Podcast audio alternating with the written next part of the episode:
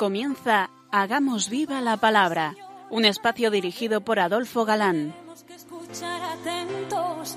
En tu palabra, Jesús, está el mensaje, el del amor, el de andar despiertos. Cuando no tenga sentido la tristeza, en nuestra historia andemos como ciegos. En tu palabra hallaremos la fuerza que nos levante y llene de sosiego. Ojalá comprendamos tu palabra. Ojalá practiquemos tu palabra. Ojalá nos envuelva tu palabra. Ojalá nos transforme tu palabra.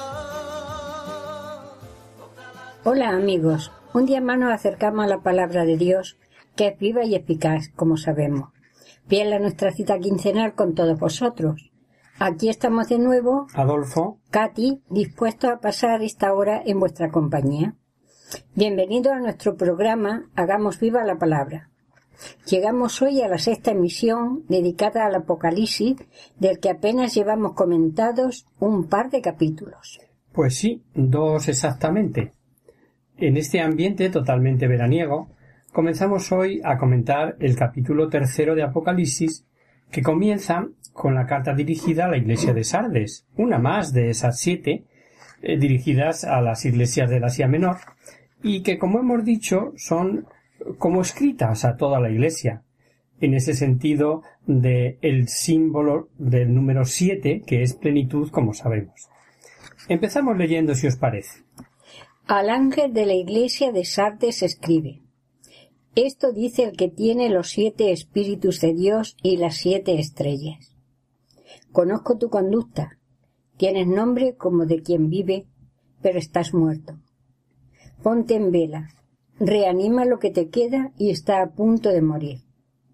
Pues no he encontrado tus palabras llenas a lo no he encontrado tus obras llenas a los ojos de mi Dios. Acuérdate, por tanto, de cómo recibiste y oíste mi palabra. Guárdala y arrepiéntete. Porque si no estás en vela, vendré como ladrón y no sabrás a qué hora vendré sobre ti. Tienes, no obstante, en Sardes unos pocos que no han manchado sus vestidos ellos andarán conmigo vestidos de blanco, porque lo merecen. El vencedor será así revestido de blancas vestiduras, y no borraré su nombre del libro de la vida, sino que me declararé por él delante de mi Padre y de sus ángeles. El que tenga oídos, oiga lo que el Espíritu dice a las iglesias. Sardes, la capital del antiguo reino lidio, estaba situada a unos 50 kilómetros al sudeste de Tiatira. El núcleo principal de la ciudad surgía sobre una alta y escarpada montaña que hacía de ella pues una fortaleza inexpugnable. Cuando Ciro el Grande conquistó el imperio de Creso en el 546 a.C., el rey de Lidia, Sardes, no se rindió y sólo por sorpresa pudo ser tomada. De igual estratagema se hubo de servir Antíoco III. El apogeo de la grandeza de Sardes tuvo lugar bajo el reinado de Creso, el siglo VI Cristo. Sin embargo, la fundación de Pérgamo le quitó mucha importancia. El año 17 de la era cristiana fue destruida por un temblor de tierra, pero con la ayuda del emperador Tiberio logró rehacerse. En agradecimiento levantó un templo en honor del emperador y de su madre Livia. La industria principal de la ciudad era la de la lana y la tintorería. Sus habitantes tenían fama de licenciosos e inmorales. La carta a la iglesia de Tardes es la más severa de las siete.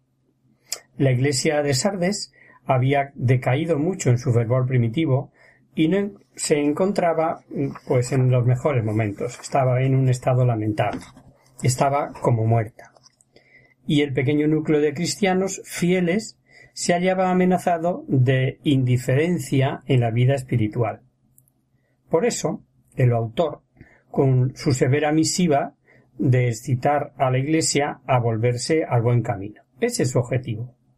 Allí en Sardes se daba culto a la diosa Cibeles, a la que decían eh, que era madre de dioses, hija del cielo y de la tierra, asentada en su carro tirado por leones, como aparece en nuestra simpática y conocida fuente de Cibeles en Madrid.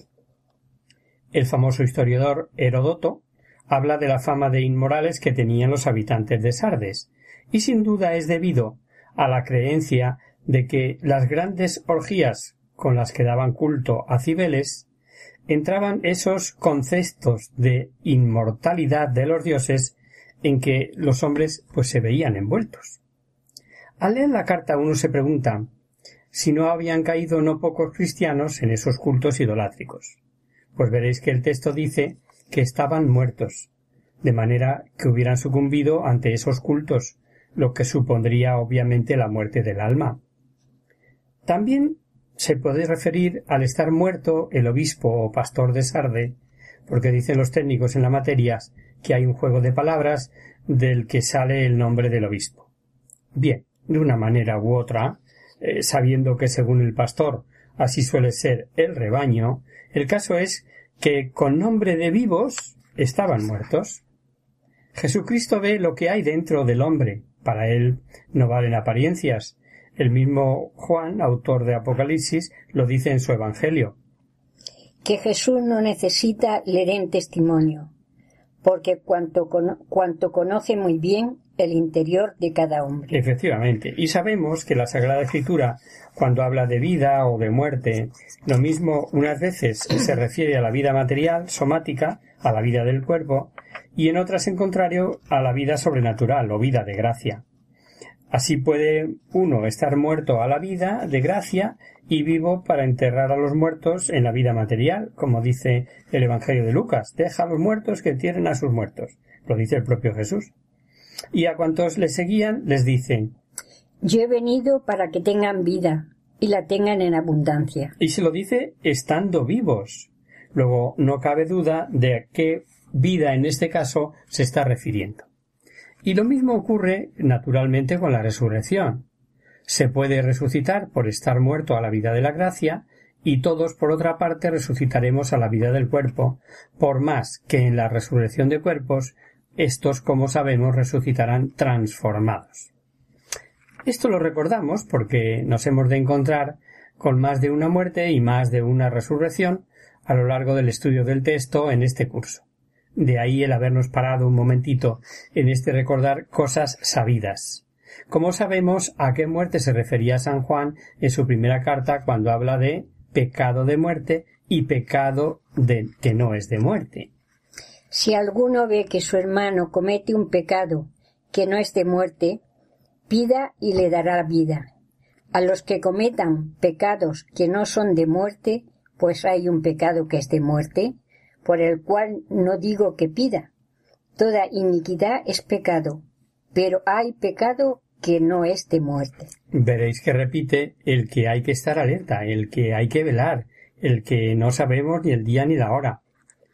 El más interesado en nuestra salvación es Dios, precisamente, y como él también sabe que somos libres y conoce nuestra flaqueza, sabe que el mejor remedio para el tentador para que el tentador eh, no nos sorprenda, pues es la vigilancia. Si será eficaz la vigilancia, que a sus apóstoles en el huerto les dijo Vigilad y orad para no caer en la tentación. ¿A que no os habéis dado cuenta eh, de este interesante detalle? En la Sagrada Escritura vemos miles de veces que Dios siempre avisa antes de castigar, pero advierte que no avisa de cuándo ha de pedirnos cuenta. Y es un detalle digno de ser tenido en cuenta, ¿no? Y tal vez ahí está el porqué de insistir en la vigilancia. Los cristianos de Sarde debieron entender mejor que nosotros este mensaje, porque la ciudad, al estar sobre una colina rocosa, era de difícil acceso, aparentemente inexpugnable, y no obstante fue dos veces asaltada, y las dos por sorpresa, por falta de vigilancia. Lo mismo por Ciro que después por Antíoco. La asaltaron en la noche cuando menos lo esperaban. En cuanto a lo bueno que quedaba en esta iglesia Jesucristo, le pide que lo consoliden y que lo guarden y que se arrepientan de lo malo. En el pueblo de Dios nunca faltó un resto de almas fieles, y es gratificante leer cuántas cosas agradables dice el Señor cuando habla del resto, de su resto, y de cómo lo ensalzan los profetas, y de que todo el plan salvífico se mantiene siempre a través de este resto en el que Dios se vuelca. En el nuevo pueblo de Dios, en la Iglesia, tampoco faltarán almas santas que no sucumbirán, almas capaces de vencer todo ambiente, capaces de superar costumbres y pecados por mucho que arrastren.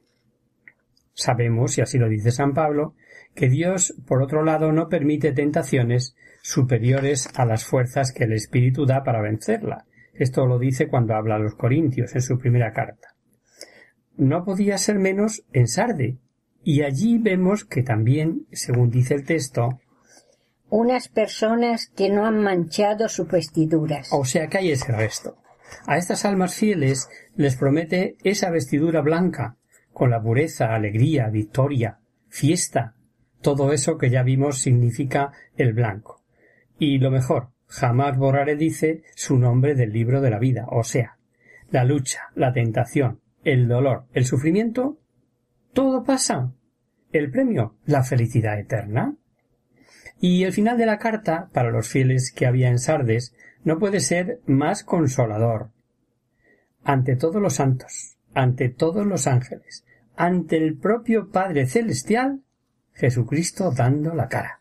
Ya lo había prometido él, y recogido por el evangelista Lucas, que dice Yo os digo, al que me confiese delante de los hombres, el Hijo del hombre le confesará delante de los ángeles de Dios. Y como son tantas las veces que con oídos no oímos, repite, como las demás iglesias, El que tenga oídos, oiga lo que el Espíritu dice a las iglesias. Efectivamente, los que, contando con larga vida, tenemos en el debe el haber hechos oídos sordos a lo largo de lo que Dios nos decía valiéndose de tantas segundas causas, no nos extraña que el Apocalipsis repita una y otra vez eso de que el que tenga oídos para oír, que oiga. Y damos un pasito más. Vamos ahora con la carta a la iglesia de Filadelfia. Y si os parece, como siempre, empezamos leyéndola para luego ir desmenuzándola. Al ángel de la iglesia de Filadelfia escribe Esto dice el santo, el veraz, el que tiene la llave de David. Si él abre, nadie puede cerrar. Si él cierra, nadie puede abrir. Conozco tu conducta. Mira que he abierto ante ti una puerta que nadie puede cerrar, porque aunque tienes poco poder, has guardado mi palabra y no has renegado de mi nombre. Mira que te voy a entregar algunos de la sinagoga de Satanás, de los que se proclaman judíos y no lo son, sino que mienten. Yo haré que, vayan a postrarse delante de tus pies, para que sepan que yo te he amado, ya que has guardado mi recomendación de ser paciente. También yo te guardaré de la boca de la hora de la prueba que va a venir sobre el mundo entero para probar a los habitantes de la tierra. Vengo pronto, mantén con firmeza lo que tienes, para que nadie te arrebate tu corona. Al vencedor le pondré de columna en el santuario de mi Dios, y no saldrá fuera ya más. Y grabaré en él el nombre de mi Dios, y el nombre de la ciudad de mi Dios, la nueva Jerusalén, que baja del cielo enviado por mi Dios, y mi nombre nuevo. El que tenga oídos, oiga lo que el Espíritu dice a las iglesias. Filadelfia, eh, ciudad eh, de Lidia, a 45 kilómetros al sudeste de Sardes, había sido fundada por el rey de Pérgamo, Átalo II Filadelfo, que le dio su nombre. La ciudad estaba situada en una región volcánica como un centro de civilización abierto sobre la Frigia salvaje. El año 17 de nuestra era fue destruida por un temblor de tierra. Con la ayuda del emperador Tiberio pudo ser reconstruida y en señal de agradecimiento cambió su nombre de Filadelfia por el de Neocesarea. Y no contenta con esto, levantó altares en honor del hijo adoptivo del emperador germánico, considerado como presunto heredero de, de Tiberio, perdón, que entonces se encontraba en Asia. Como en tantas otras ocasiones, el cambio oficial del nombre pues no duró mucho. Y en la carta a esta iglesia, San Juan hará alusión a muchos de estos sucesos. En la ciudad vivían bastantes judíos, probablemente por estar situada en una región muy fértil. Y de los orígenes del cristianismo en esta ciudad, pues nada sabemos, aunque podemos suponer eh, fundamentalmente que debió de nacer de la predicación de San Pablo en Éfeso. La iglesia de Filadelfia, juntamente con la de Esmirna, es muy alabada por el autor de Apocalipsis. Y esta carta eh, no contiene ninguna amonestación, si habéis estado atentos, ¿no? Los cristianos, que debían de ser pocos y de baja condición social, se habían mantenido fieles a la doctrina cristiana. El autor sagrado se complace en acumular en la carta sobre abundancia de promesas y recompensas. Ya hemos recordado que el Espíritu Santo aprovecha cuantos acontecimientos históricos vive la, humanidad para que, valiéndose de ellos y de su recuerdo, al hombre le sea más fácil entender y creer en el mensaje. Y decimos esto porque en la carta Filadelfia hay una promesa de que serían guardados los fieles en una hora en la que serían probados los moradores de la tierra. Lo que no cabe duda daba esperanza a unos moradores que vivían en una ciudad que ya había sido castigada con varios terremotos y, bueno, destruida prácticamente por el que ocurrió en el año 17, como hemos dicho. Ofrece igualmente, como el premio, ser columnas de un templo indestructible, del que, como hemos leído, ya jamás se saldrá fuera de él. El cristiano que permanezca fiel hasta el fin se convertirá en una columna firme e inconmovible del templo celeste. Por eso dice que no saldrá ya jamás fuera de él. Sobre la columna se escribirá el nombre de Dios y el de la nueva Jerusalén y el nombre nuevo de Cristo. La acción de escribir estos nombres sobre el fiel vencedor significa que éste pertenece a Dios y a Jesucristo, y que es un ciudadano de la Jerusalén celestial. Hacemos ahora una pequeña pausa musical, si os parece.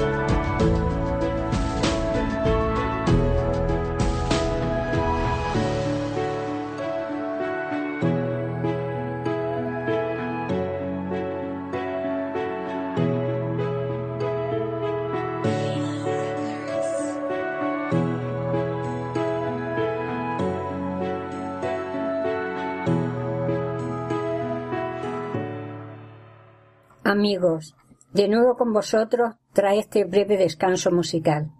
Os recordamos, queridos oyentes, que sintonizáis el programa Hagamos viva la palabra. Si queréis contactar con nosotros vía correo postal, lo podéis hacer a Radio María, Paseo Lanceros 2, primera planta, 28024, Madrid. Y si preferís el correo electrónico, hagamos viva la palabra arroba radiomaria.es.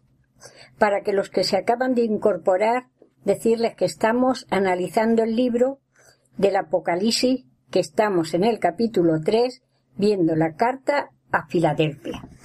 Así es, y en Filadelfia había muchos judíos, pero que al rechazar el verdadero Mesías, al esperado, se convertían en falsos y embusteros judíos, formando, dice la carta, una sinagoga regida por Satanás, a ser enemigos de Jesucristo, el esperado de verdad para los auténticos judíos como pueblo escogido.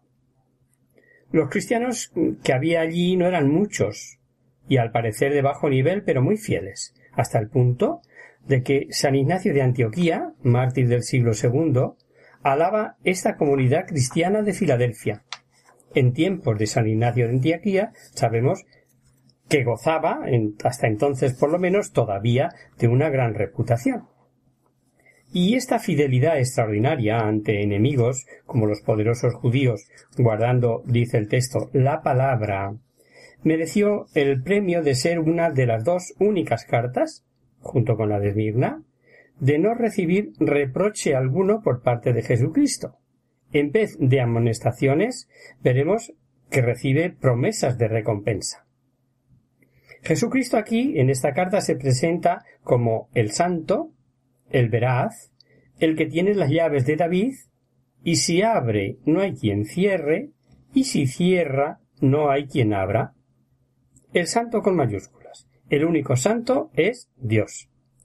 En el sentido que vemos da la Sagrada Escritura, solo Dios es santo, atributo que se da a Yahvé y solamente a Yahvé para designar su majestad increada e inaccesible. Así lo vio Isaías en aquella fenomenal visión del trisagio seráfico y que forma parte de la liturgia eucarística. Recordamos este pasaje de Isaías. Unos serafines se mantenían erguidos por encima de él cada uno tenía seis alas. Con un par se cubrían las paz, con otro par se cubrían los pies, y con el otro par aleteaban, y se gritaban el uno al otro. Santo, santo, santo, Yahvé Sebaot. Llena está toda la tierra de su gloria. Y así lo expresa cuando enseña que no se puede asemejar a ningún falso Dios, también Isaías, ¿A quién me asemejaréis de forma que se me iguale? dice el santo. El santo. Incluso cuando habla de ser santos, los escogidos, se ve que se llaman santos por cuanto participan del único santo. Resulta interesante ver que en el Nuevo Testamento los demonios dicen de Jesús ser el santo. Recordad, por ejemplo, el endemoniado de Cafarnaúm. Te conozco, Tú eres el santo de Dios. gritaba el demonio. Así, San Pedro, en su famoso discurso, tras la curación eh, del cojo del nacimiento en la puerta hermosa, creo que lo recordáis, grita a los del pueblo. Vosotros negasteis al santo. Negasteis al santo. Y si el único santo es Dios y Jesucristo se presenta como el santo, es que Jesucristo es Dios. Así de sencillo. No hace falta hacer demasiada exégesis. Y hemos escuchado que también se presenta como el verídico, o sea, el verdadero. Pues si verídico es aquel que no engaña, que cumple sus promesas, que no puede fallar, y Jesucristo es el verídico, también con mayúscula, ¿habréis experimentado alguna vez el gozo que supone pensar en las promesas que Jesucristo nos tiene hechas y que no van a fallar? ¿Qué os parece si echamos un vistazo? Triunfante resurrección al que coma su carne. El que come mi carne y bebe mi sangre tiene vida eterna, y yo le resucitaré el último día. Tendremos también defensa ante los ángeles de Dios y ante el Padre Celestial, a quien le confiese a él ante los hombres. por todo aquel que se declare por mí ante los hombres, yo también me declararé por él ante mi Padre que está en los cielos. Y recompensa, recompensa por un simple vaso de agua dado a un simple discípulo. Y todo aquel que dé de beber tan solo un vaso de agua fresca a uno de estos pequeños, por ser discípulo, os aseguro que no perderá su recompensa. Y esto son promesas del verídico, del verdadero, el que no puede fallar. Y Juan ve que Jesucristo es el dueño de las llaves, las llaves de esa Jerusalén celestial que luego le será mostrada y en la que ya no cabe ni el dolor, ni las lágrimas, ni existe maldición, ni hay muerte, el gozo eterno. Las llaves de ese estado, mejor que decir lugar, porque allí no hay tiempo ni espacio, pero estado al que nadie nos podrá cerrar el, el paso, perdón. Si él abre y por desgracia alguno rechaza y Jesús, respetando su libertad, cierra, nadie puede abrir. Nos dice también la carta que a esta comunidad fiel les deja puerta abierta. A juzgar por citas similares, se trata de una forma de expresar, de una metáfora, para designar puerta abierta a la predicación, o puerta que facilita la misión, como San Pablo nos aclara, por ejemplo, cuando escribe a los Corintios, tanto en su primera carta como en su segunda, y cuando escribe a los de Colosas. Leamos. Llegué, pues, a Troade para predicar el Evangelio de Cristo, y cuando se me había abierto una gran puerta en el Señor. Una gran puerta en el Señor, y escribiendo a los colosenses leemos. Orando a una también con, por nosotros, para que Dios nos abra la puerta para la palabra, para anunciar el misterio de Cristo, por amor del cual estoy preso. Premia en consecuencia a esta fiel eh, comunidad con facilidades misioneras, con toda seguridad, pues por toda Frigia y a pesar de su pequeñez y escasos medios, Cristo les garantía, les garantiza el éxito de sus esfuerzos. Éxito que no sólo con los de fuera, sino con los mismos judíos de esa llamada sinagoga de Satanás que tendrán los cristianos de Filadelfia. No obstante, esta profecía de la conversión de los judíos no tiene nada que ver con la conversión del pueblo judío como tal al final de los tiempos y que San Pablo profetizó escribiendo a los romanos. Aquí se trata, y esto es de suma importancia, del éxito del apostolado aun con los más contumaces enemigos de la verdad. Si los evangelizadores son fieles, y allí hubo conversiones de muchos judíos locales. El final de la exhortación, concretamente el versículo once, tiene posiblemente un problema pues eh, que ha ocasionado ríos de tinta y ha sembrado no pocas dudas. Volvámoslo a leer. Mantén con firmeza lo que tienes para que nadie te, te arrebate tu corona. Guarda bien lo que tienes, no sea que otro se lleve tu corona. El problema de que siendo fieles durante mucho tiempo se pueda perder el premio y otros con ser fieles solo al final se salven, ya fue puesto al descubierto por el profeta Ezequiel y aclarado por el mismísimo Yahvé. Leámoslo. En cuanto al malvado, si se aparta de todos los pecados que ha cometido, observa todos mis preceptos y predica el derecho y la justicia, vivirá sin duda, no morirá. Ninguno de los crímenes que cometió se le recordará más. Vivirá a causa de la justicia que ha practicado. ¿Acaso me complazco yo en la muerte del malvado, oráculo del Señor Yahvé, y no más bien que se convierta en su conducta y viva? Pero si el justo se aparta de su justicia y comete el mal, imitando todas las abominaciones que comete el malvado, ¿vivirá acaso? No, no quedará ya memoria de ninguna de las obras justas que había practicado, sino que a causa de la infidelidad que ha incurrido y del pecado que ha cometido, morirá. Y vosotros decís, no es justo el proceder del Señor. Escuchad, casa de Israel, ¿qué no es justo mi proceder? ¿Que no es justo mi proceder? ¿No es más bien vuestro proceder el que no es justo? Si el justo se aparta de su justicia, comete el mal y muere, a causa del mal que ha cometido, muere.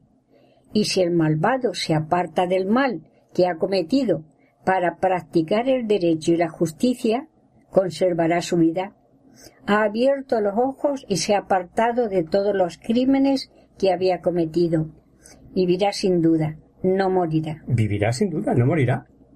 Dios advierte, y, y cuánto bien hace con ello, que hemos de procurar perseverar. Ahí está la advertencia.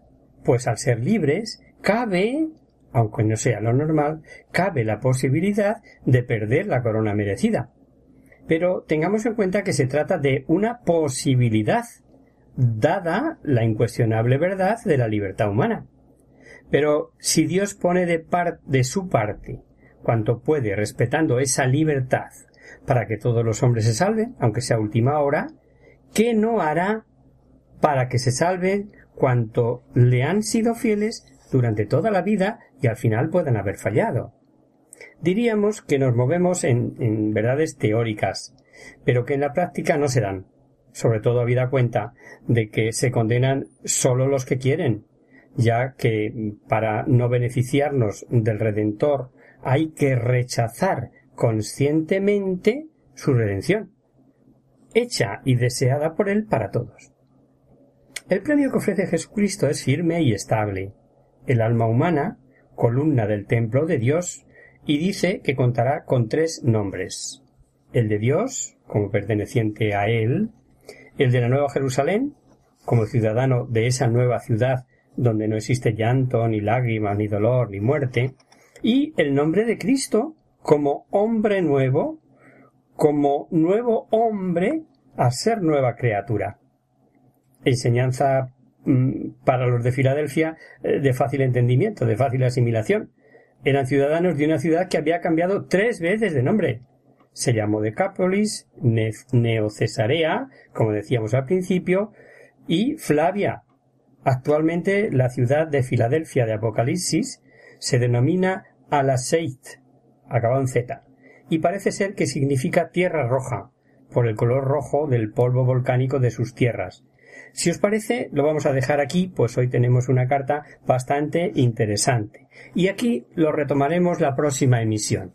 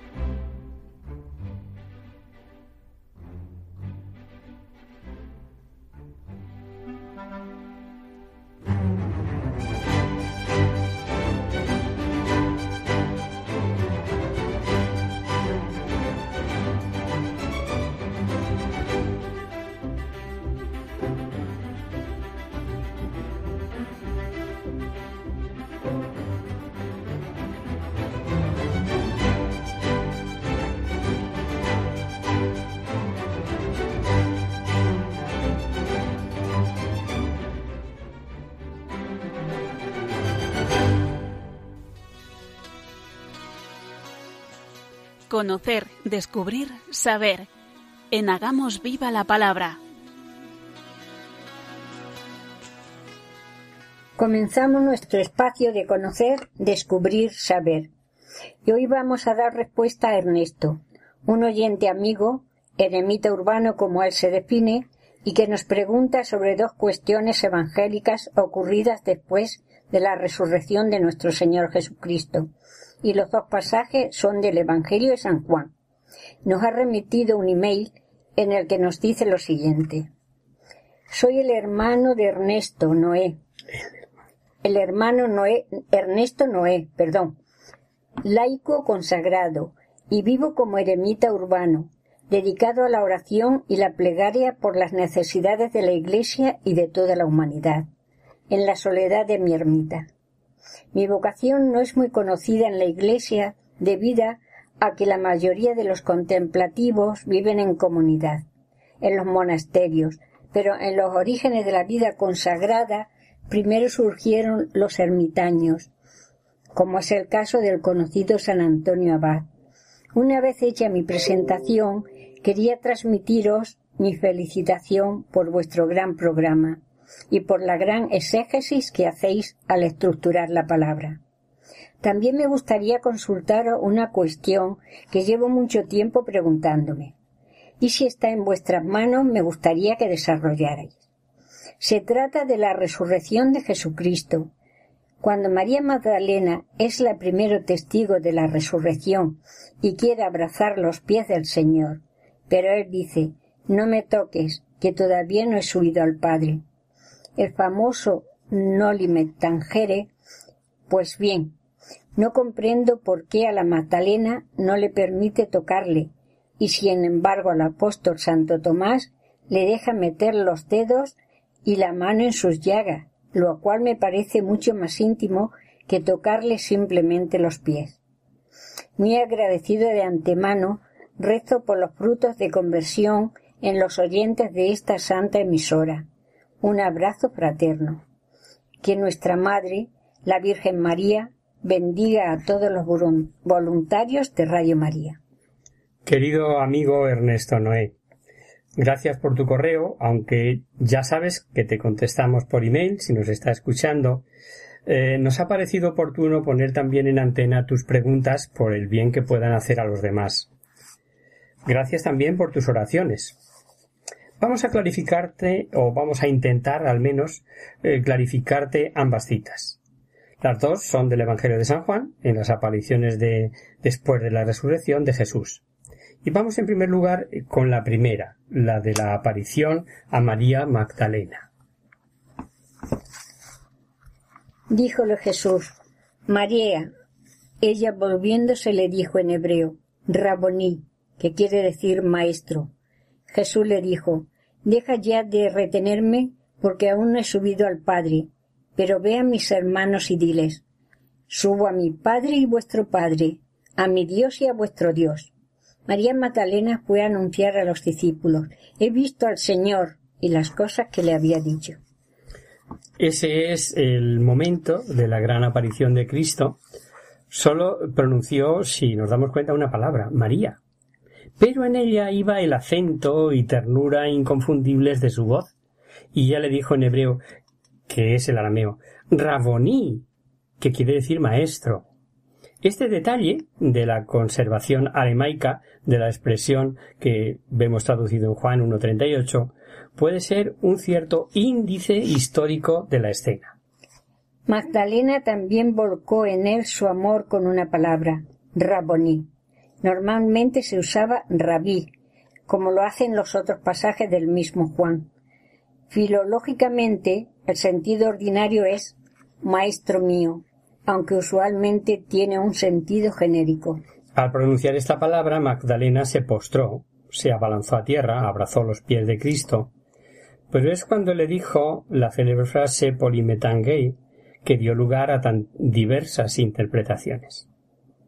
Gramaticalmente la respuesta de Cristo es clara. La partícula negativa empleada con un imperativo de presente, sólo se dice de una obra ya comenzada para impedir que continúe. El imperativo aoristo, en cambio, prohíbe que se comience la acción. La tradición, la traducción es pues la siguiente. No me retengas más. Y la razón que le da para esto es de causa, es causativa, porque aún no he subido a mi Padre. ¿Qué relación hay entre este no retener a Cristo de María abrazada y acaso besando sus pies y el no haber subido aún al Padre. Esta subida de Cristo es ciertamente la ascensión, pero evidentemente la ascensión de Cristo no va a ser el motivo para que no se le pueda retener, digámoslo así. La frase es demasiado densa y apretada, porque aún no ha subido a Cristo, Cristo, perdón, oficialmente al Padre, pero teniendo ya una vida gloriosa y nueva, es por lo que ya no se puede tener con él las relaciones del mismo modo que antes. La vida humana no se puede tener con, el cuerpo y la vida gloriosa, eh, que es el caso de Cristo. No se puede tener el mismo trato, aunque espiritual, igualmente al que tenía. ¿Acaso se sugiera con ello que esa nueva relación con Él la tengan cuando se reúnan en las mansiones que ha dicho que va a prepararnos, ¿no? Que va a prepararos. En realidad esta frase es un paréntesis explicativo, pues el deja de retenerme se relaciona adversativamente con el vete a llevar un mensaje a los apóstoles. Magdalena no debe retener a Cristo así porque ha de llevar un mensaje a los apóstoles. Por eso la estructura del pasaje parece que debería ser así. Deja de retenerme, pero ve a mis hermanos y diles, subo a mi Padre y vuestro Padre, a mi Dios y a vuestro Dios, porque aún no he subido al Padre. Parece que es como retorcer la frase, pero no, es darle el sentido propio que tiene. Como ves, querido Ernesto, la respuesta va en el sentido de misión y nunca de menosprecio afectivo. Y ahora vamos con Tomás, y veremos cómo el sentido es otro y diferente del de María Magdalena. Hay una primera aparición sin Tomás a los discípulos y esta, y esta segunda. Pasado ocho días, otra vez estaban dentro los discípulos y Tomás con ellos. Vino Jesús cerradas las puertas y, puesto en medio de ellos, dijo, La paz sea con vosotros. Luego dijo a Tomás, Alarga acá tu dedo y mira mis manos, y tiende tu mano y métela en mi costado, y no seas incrédulo, sino fiel. Respondió Tomás y dijo, Señor mío y Dios mío. Jesús le dijo, porque me has visto has creído. Dichosos los que sin ver creyeron. Estas apariciones a los apóstoles son destacadas en Juan por su excepcional importancia. La primera lugar, la primera de estas apariciones tiene lugar en la tarde del mismo día de la resurrección, cuyo nombre de la semana era llamado por los judíos, como lo pone aquí Juan, el primer día de la semana, nuestro domingo, para entendernos. Los once apóstoles están juntos, no se dice el lugar, verosímilmente podría ser en el cenáculo, hay citas que pueden atestiguar que esto es así. Eh, los, sucesos de aquellos días, siendo ellos los discípulos del crucificado, pues les tenían eh, medrosos. Por eso les hacía ocultarse, cerrar las puertas, para evitar pues una intromisión inesperada de los enemigos. Pero la consignación de este detalle tiene también por objeto demostrar el estado glorioso en el que se halla Cristo, cuando ya resucitado, se presenta ante ellos. Inesperadamente, Cristo se aparece en medio de ellos. Lucas, eh, que narra la escena, dice que se quedaron aterrados, pues creían ver un espíritu o un fantasma. Cristo les saludó deseándoles la paz. Con ello les confirmó, les confirió la propia paz. En esta aparición del Señor a los apóstoles no estaba Tomás, por sobrenombre eh, Dídimo o gemelo, mellizo. Sí aparece por una parte hombre eh, Tomás como de corazón en otros pasajes se le ve un tanto escéptico o que tiene un criterio un poco positivista. Díjole Tomás, Señor, no sabemos a dónde vas, ¿cómo vas a saber el camino? Se diría que es lo que va a reflejarse aquí. No solamente no creyó en la resurrección del Señor por el testimonio de los otros apóstoles, y no solo exigió para ello el verle él mismo, sino comprobarlo positivamente, necesitaba ver las llagas de los clavos en sus manos y meter su dedo en ellas, lo mismo que su mano en la llaga del costado, la que fue abierta por el golpe de lanza del centurión.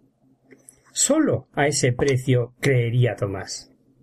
Pero, a los ocho días, se realizó otra vez la visita del Señor. Estaban los diez apóstoles juntos, probablemente en el mismo lugar, y ahora Tomás con ellos. Y vino el Señor otra vez, cerradas las puertas, ojo, y Juan relata la escena con la máxima sobriedad. Y después de desearle la paz de nuevo, saludo y don, como hemos eh, dicho, eh, se dirigió a Tomás y le mandó que cumpliese su deseo.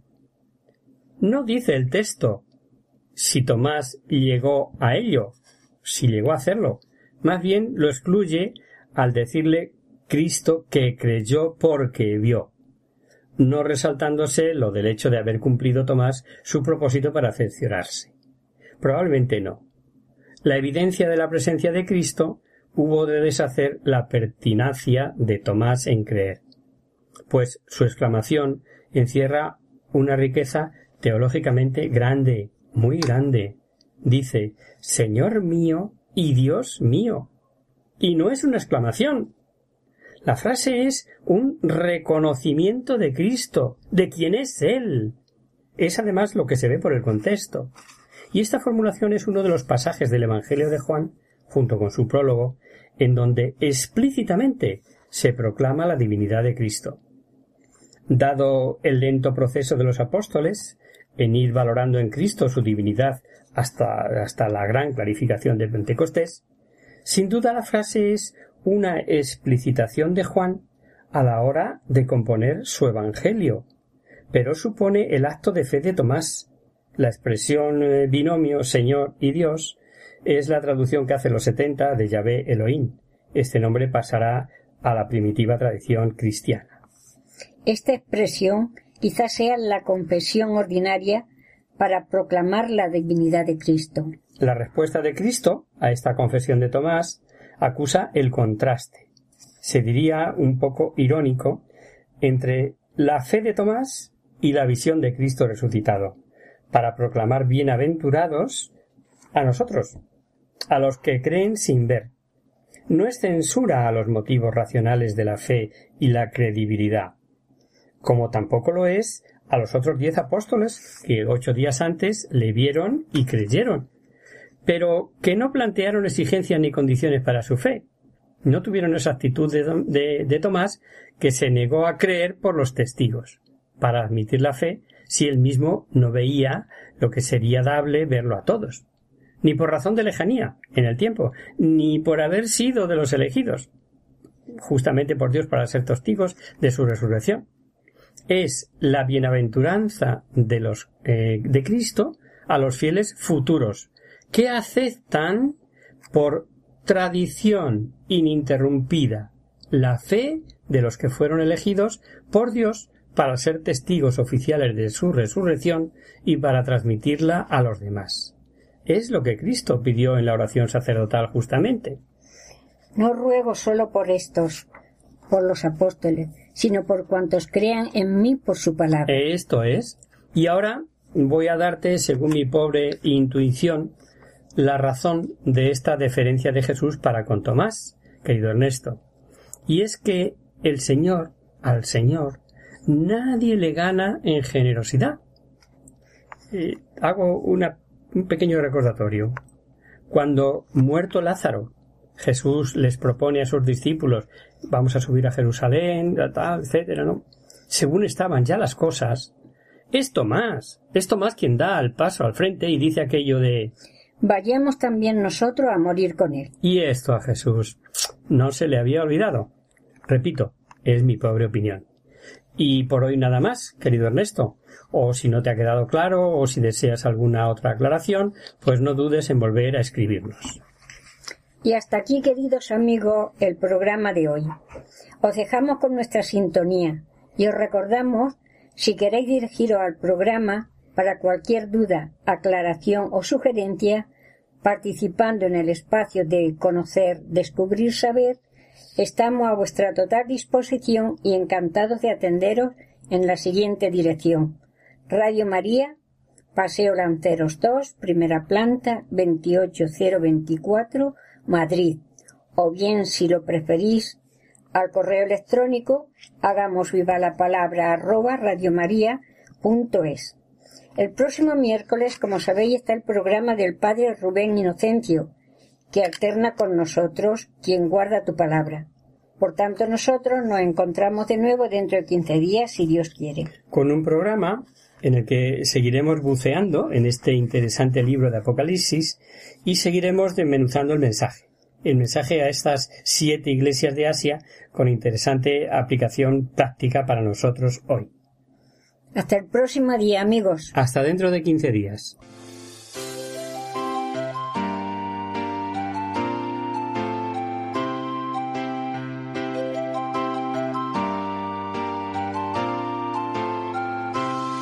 En tu palabra, Señor, está la clave. Solo tenemos que escuchar atentos. En tu palabra, Jesús, está el mensaje, el del amor, el de andar Así concluye Hagamos viva la palabra con Adolfo Galán. Como ciegos, en tu palabra y haremos la fuerza que nos levante y llene de sosiego.